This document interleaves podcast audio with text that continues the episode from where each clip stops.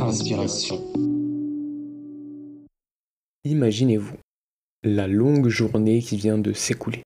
Vous avez travaillé dur, vous avez vu du monde, vous avez fait du sport, vous avez pris les transports éventuellement, et vous rentrez, vous êtes absolument éreinté, et vous n'avez qu'une hâte, vous glissez sous la couette pour profiter d'une bonne nuit de sommeil.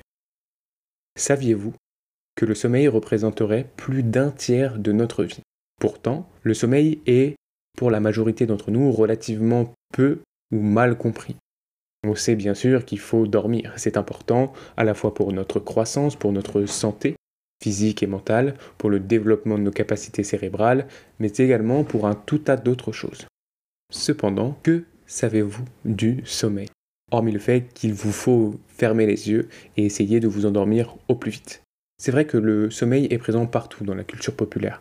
On a le personnage du marchand de sable en francophonie, qui est lui-même héritier du Sandman dans les cultures germaniques et anglophones, mais on le retrouve dans d'autres mythologies, dans d'autres folklores. Bien sûr, dans la mythologie grecque notamment, Morphée.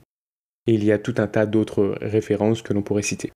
Aujourd'hui, avec Gaëtan, nous allons parler du sommeil à travers le livre de Matthew Walker qui s'appelle Pourquoi nous dormons?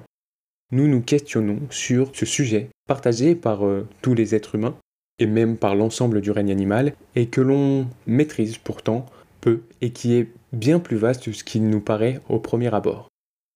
Je vous invite à fermer les yeux et à vous laisser emporter en voyage avec le marchand de sable dans notre épisode du Club 154 correspondant. A tout de suite.